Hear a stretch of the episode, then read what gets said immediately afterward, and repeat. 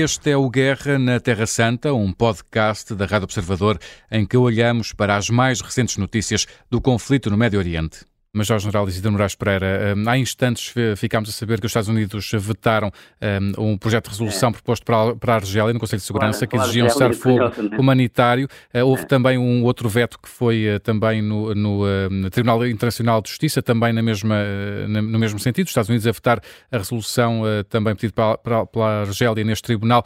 como é que, e dizendo os Estados Unidos que vão apresentar em breve também um, um documento próprio, como é que podemos olhar para, para, enfim, para esta fase diplomática que estamos a viver no, neste conflito é, no Médio Oriente? Devemos olhar com, com cuidado até, e devemos interpretar este tipo de, de posição norte-americana em termos de política externa uh, e, e enquadrá-la em algo que eu apelidaria de coerência.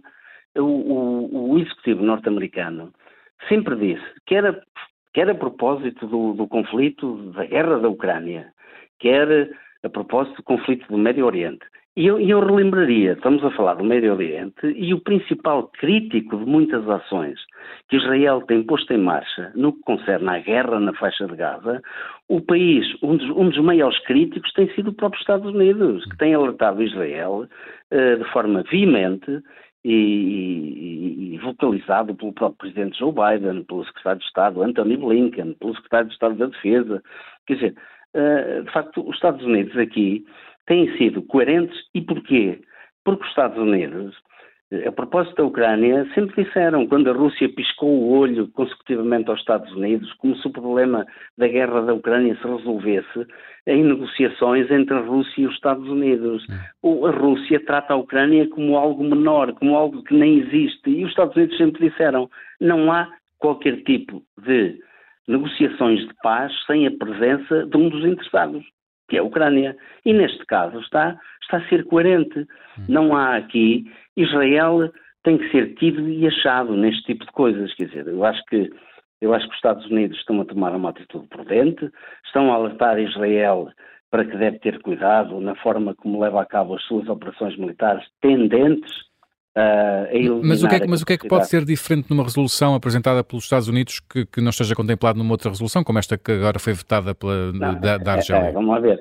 O, a resolução americana pode ter algo que a da Argélia não tem, que é ter o apoio do, de Israel. Quer dizer, eu julgo que os Estados Unidos não irão apresentar uma, seja que resolução for, em que, em que tipo de fora for apresentada, sem previamente eh, terem, digamos, coordenado devidamente com um dos stakeholders, que é, que é, que é fundamental, que é Israel, né?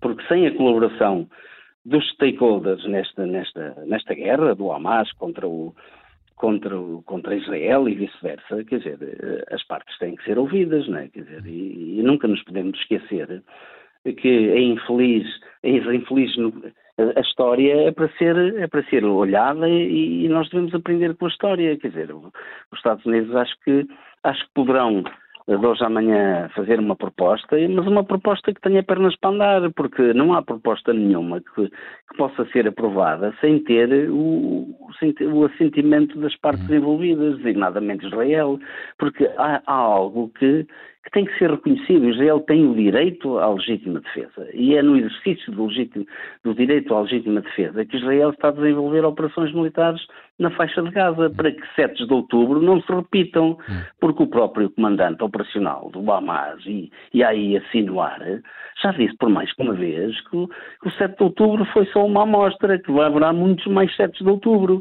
Quer dizer, e de facto Israel tem direito à sua defesa. Agora, os Estados Unidos têm sido facto cautelosos e têm direito, está bem, têm direito à defesa, mas tenham cuidado, quer Exato. dizer, deixem lá de, deixem, tenham todo o cuidado necessário e suficiente para que não haja vítimas inocentes hum. no meio disto tudo, ou para que esse número de vítimas seja, seja o mínimo possível. E eu aí dou toda a razão, naturalmente, ao, aos Estados Unidos, porque é preciso haver também alguma cautela na forma como se conduzem as operações militares. Quer dizer, agora penso que os Estados Unidos, no dia em que levarem a um, deste, a um, a um ao Tribunal Internacional, Justiça ou até ao, ao, ao TPI, quando levarem uma proposta ou noutro fora, ou noutro hum. fórum qualquer, que será naturalmente algo que será previamente coordenado com, com Israel. Israel. Claro, hum. não faz sentido de outra maneira. De outra maneira. Guerra na Terra Santa é um podcast da Rádio Observador. Vai para o ar de segunda a sexta, depois do noticiário das nove e meia da manhã.